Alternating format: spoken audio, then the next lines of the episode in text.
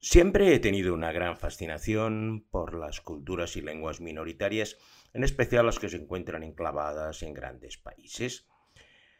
La supervivencia de estas minorías étnicas y culturales frente a la mayoritaria del país siempre produce una serie de roces y circunstancias especiales que me han gustado ver de primera vista visitándolos. Hoy os voy a proponer un viaje a una de estas culturas minoritarias, pero que hablan 70 millones de personas, o sea que tan minoritario no es. Y para ello os voy a proponer un viaje que, como siempre, empezaremos con nuestras recomendaciones gastronómicas, que en esta ocasión eh, vamos a tomarlas en la manera local. Y para ello nos sentamos en una mesa, nos cogemos una hoja de banana, la limpiamos con un chorro de agua y a continuación pues nos echan una buena cantidad de sambar acompañado de porillal. Sambar es un estofado de verduras basado sobre todo en lentejas, que es el plato ubicuo de esta región, y porillal son vegetales pequeñitos fritos, como muy pequeñitos que se acompañan eh, a este estofado. Todo ello bastante picante porque el curry y las especias en esta zona pues van que vuelan y para beber, pues un pamagam, que es una bebida refrescante hecha con agua, azúcar, pimienta negra y cardamomo, que es lo mejor pues para evitar las calenturas que te va a producir el paladar la comida de esta región que vamos a visitar hoy en esta nueva edición de Traveling Series con Lorenzo Mejino, donde os voy a invitar a conocer el estado indio de Tamil Nadu.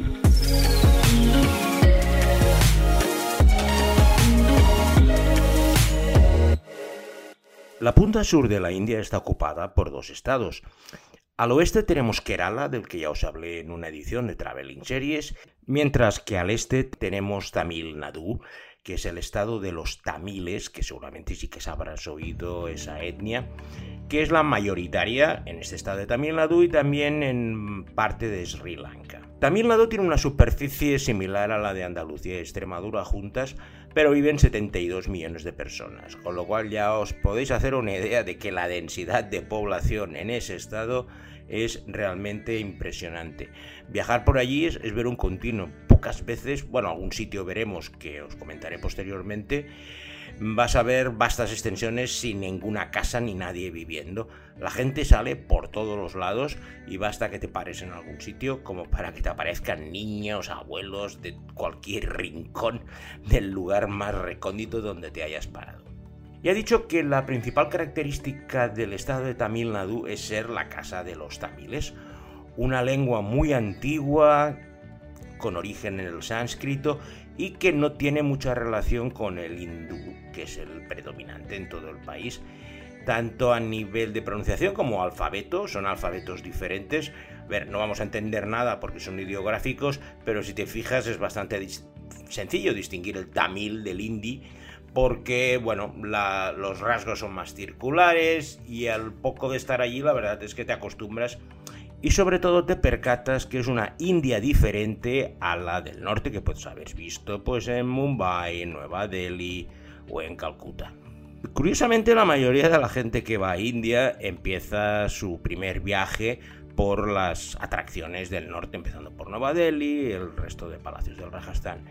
Pero en mi caso, que siempre me gusta hacer las cosas al revés, nunca había estado en la India, mm, profesionalmente nunca había tenido la oportunidad de ir allí y decidí pues hacer unas vacaciones pero dirigiéndome al sur del país porque me parecía menos turístico y más tranquilo. Estoy hablando de la década de los 90.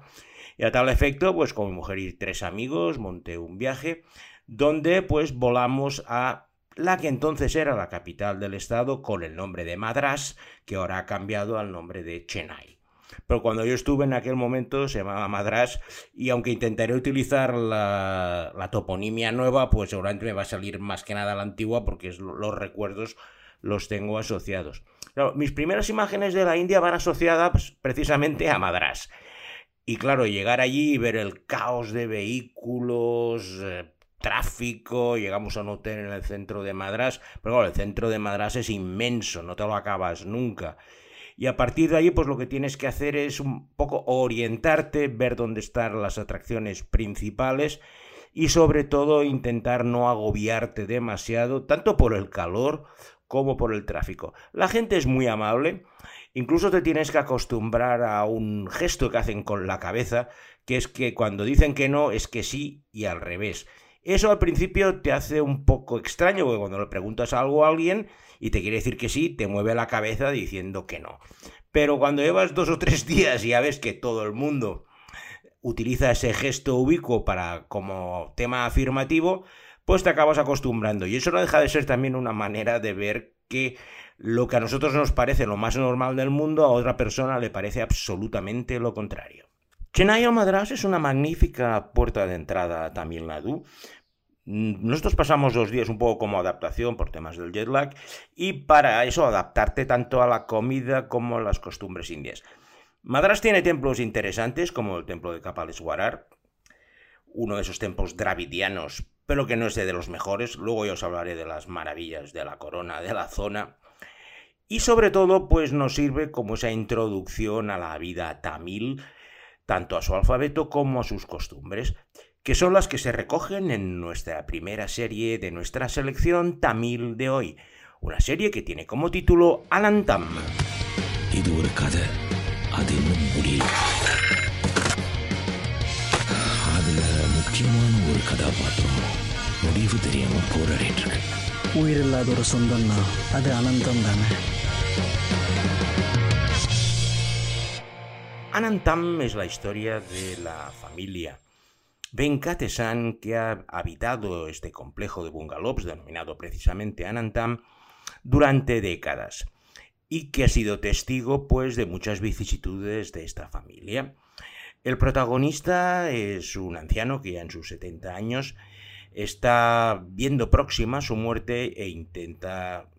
rehacer su vida y sobre todo intentar morir en paz. Y para ello el problema más grande que tiene es reconciliarse con su hijo, un escritor gay, con todo lo que representa la aceptación en una sociedad tan homófoba como son con los tamiles. Anantam es un drama familiar donde cada miembro de, de, cada generación de la familia tiene sus secretos y la necesidad de hacerles entender al resto de sus familiares de que les acepten tan como son es una parte muy importante, desde el anciano que lo que desea es morir en paz, pero sin tener ningún sentimiento de culpa, pues hasta el joven escritor gay que lo único que desea es ser aceptado con su pareja, por su padre y por su familia, y no tener que seguir sufriendo lo propio de la discriminación que ha tenido que tener en sus carnes. Anantam es una serie que se ha estrenado este mismo año, ha tenido un enorme éxito entre la población tamil porque habla de temas que hasta el momento eran tabús en la televisión. La homosexualidad apenas se trata en las series televisivas, otra cosa es en el cine, y mucho menos en la sociedad tamil, que es bastante más conservadora que la, hindú o la bengalí o las del norte del país. Y por eso esta historia supuso un gran choque cultural y desató bastantes polémicas entre los sectores más conservadores. Chennai es una excelente base de operaciones para conocer los dos templos más importantes del sur de la India que se encuentran a una distancia de 60-70 kilómetros. Y aquí es donde tenemos el problema del transporte. Puesto que conducir por la India pues es algo que no recomiendo en absoluto, los autobuses públicos van a rebosar y además, pues yendo con mujeres extranjeras no es de lo más recomendable, puesto que los magreos, los sobeos y los tocamientos, aprovechando el hacinamiento dentro del autobús, son bastante habituales. Por lo cual, en este caso, y por un tema de seguridad, y aparte porque el precio lo permite, nos alquilamos un taxi, al taxista, pues después de una cierta negociación, lo cogimos para todo el día, para que nos llevara a los dos templos que queríamos visitar que eran Mahabalipuram y Kanchipuram, dos templos que son Patrimonio Mundial de la UNESCO y que son los que debéis ver absolutamente si por alguna casualidad os encontráis alguna vez por el sur de la India y en Tamil Nadu.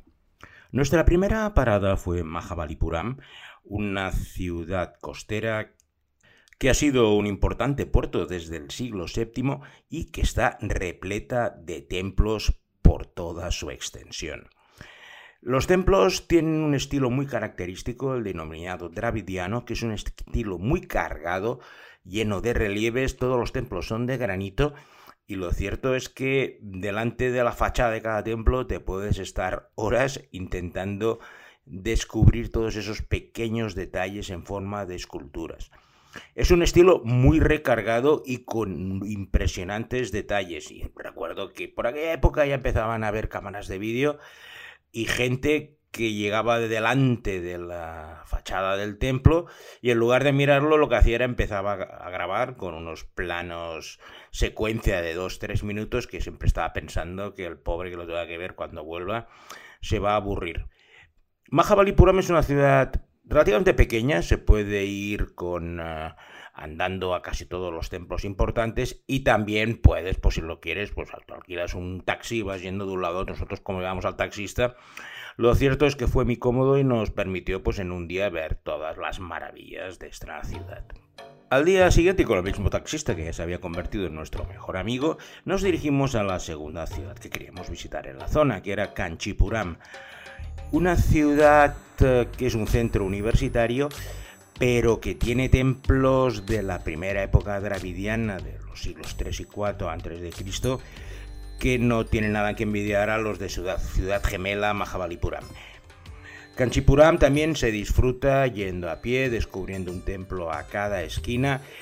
Si quieres ser un especialista, pues ya os digo, podéis estar intentando descubrir los significados de todas las deidades que están esculpidas en las fachadas,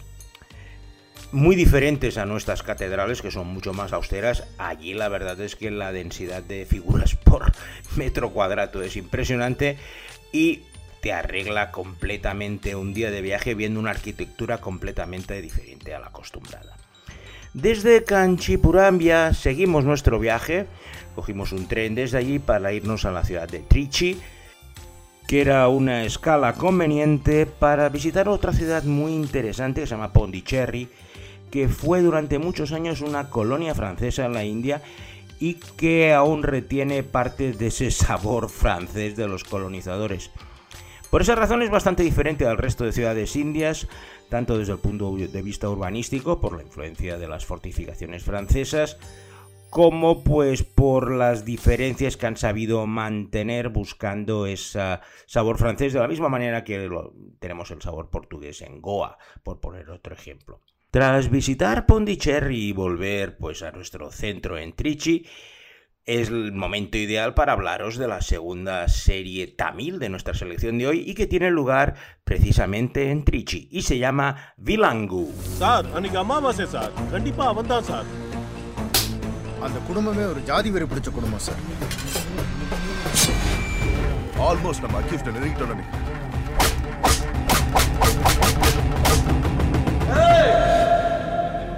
Vilango es un thriller protagonizado por Ilan Parishi, un subinspector en la estación de policía de Benbur, en las afueras de Trichy, que tiene graves problemas para equilibrar su vida personal y profesional lo que le está creando graves tensiones familiares. Las cosas se complican cuando una serie de sucesos empiezan a coincidir en el tiempo, empezando por un robo de joyas en una casa, un cuerpo descompuesto sin cabeza y un asesinato a sangre fría. Los tres crímenes eh, suceden casi de forma simultánea y empiezan a desbordar al pobre Paridi y a su equipo de oficiales de policía. Cuando intentan encontrar la relación entre los tres crímenes, ven que es mucho más complejo de lo que parece y empiezan a estar muy preocupados por una serie de sucesos inesperados que les obliga a una desesperada caza de ese asesino en serie portado Trichi y sus alrededores. Al tener solo siete episodios es una serie bastante trepidante, de hecho se estrenó en febrero de este año y me llegó hace dos meses. Y la verdad es que me sorprendió muy favorablemente por el gran ritmo que tiene. El protagonista, pues, es un policía de estos atormentados que tanto gustan ahora, pero que es un verdadero sabueso y el criminal es bastante bueno desde el punto de vista de dar juego. Y por eso ha sido una gran sorpresa Bilangu. En Trichy cambiamos de modo de transporte y nos pasamos al tren. Hay unos trenes bastante rápidos que unen las principales ciudades de Tamil Nadu y cogiendo un tren express nos plantamos en menos de tres horas desde Trichy hasta Madurai, el centro espiritual de la cultura tamil, que tiene un complejo de templos, el Menakshi Amam, que es verdaderamente impresionante. Son 27 templos diferentes, el más alto de ellos de 50 metros de altura. Y la verdad es que de esos no tengo muchas palabras para describirlo porque es tan impresionante el complejo que estás ahí horas y horas y, y, vas descubriendo rincones. Cada uno de los templos pues tiene su propia deidad, sus propias divinidades yo no soy muy experto y en estos casos tampoco suelo coger un guía para que me empiece a atiborrar de información, aunque entiendo perfectamente que haya gente que le interese. Soy más de sensaciones y de pasear y la verdad es que las enormes estructuras, además llenas de colores y totalmente abigarradas, si buscáis fotos de los templos de Madurai lo vais a ver al momento, porque es un tipo de estructura de este arte dravidiano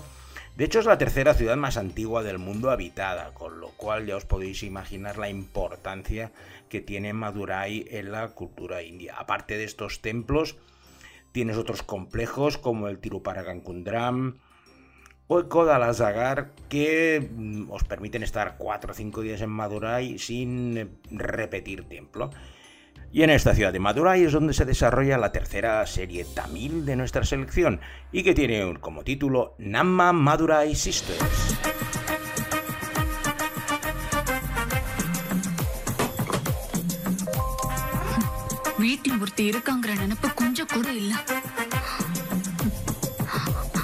அவளுக்கு என்னாச்சு ஏதாச்சுன்னு கூட தெரியாம தூங்கிட்டு இருக்கியா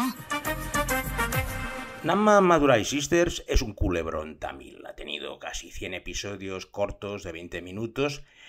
y es la historia de cuatro hermanas, Indrani, Megala, Buana y Kavya, que con un gran esfuerzo han conseguido crear pues, unos grandes almacenes que son los más importantes de Madurai. Pues la serie que de qué trata? Pues de las vidas personales y profesionales de las cuatro hermanas, sus sufrimientos, sus matrimonios concertados, sus divorcios. Y es una manera pues interesante de conocer lo que es la vida habitual de los tamiles, porque en el resto de selecciones de nuestro podcast de hoy, pues la mayoría son thrillers criminales, con lo que eso significa. He puesto esto por, primero porque está en Madurai, que es una buena oportunidad para conocerlo, y segundo para ver eh, un poco el lado más familiar de la televisión comercial tamil, que va dirigida pues a las familias con entregas diarias de media hora. En la última parte de nuestro viaje por Tamil Nadu queríamos estar un poco más fresquitos. Y para ello nada mejor que ir a uno de esos lugares que los británicos, que siempre han sido muy listos, construyeron en las estaciones de montaña de los lugares elevados del subcontinente indio. Concretamente, la más famosa es una que se llama Uti, que está a 2.200 metros de altura, que es como un pueblecito alpino en medio de la India, pero sobre todo lo importante es el tren. Coger el tren a Uti es uno de los trenes más bonitos del mundo. Si visteis la película Pasaje a India, pues es el tren que sale en esa película y es un recorrido que va por barrancos bastante destartalado porque el tren es de madera, tiene varias clases y subir a Uti con el tren es una experiencia que por sí ya vale la pena el viaje. Una vez estás en Uti, pues bueno, a ver, no hay tantos templos como en el resto, pero al ser mucho más fresco, el aire es mucho menos viciado. Es un buen lugar para estar uno o dos días descansando de todos los agobios que has pasado en el resto de las ciudades. Y en una de estas estaciones de montaña cercana a Uti, se llama Munar, pero de características muy parecidas, es donde se desarrolla parte de la trama de la cuarta serie de nuestra selección tamil de hoy, y se llama Susal el Vórtice.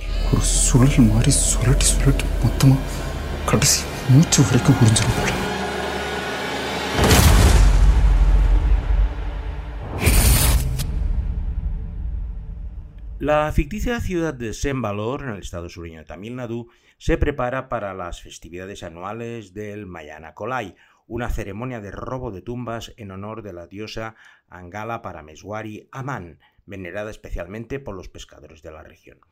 Durante esa preparación se producen unas revueltas sindicales contra las precarias condiciones laborales de la principal empresa de la ciudad y que acaban en graves disturbios con importantes consecuencias posteriores, agravadas por la desaparición simultánea de Nila, una adolescente que se ha esfumado sin dejar rastro. Esa desaparición es investigada por dos policías locales que empiezan a interrogar al entorno más cercano con la ayuda de Nandini, la hermana mayor de la desaparecida.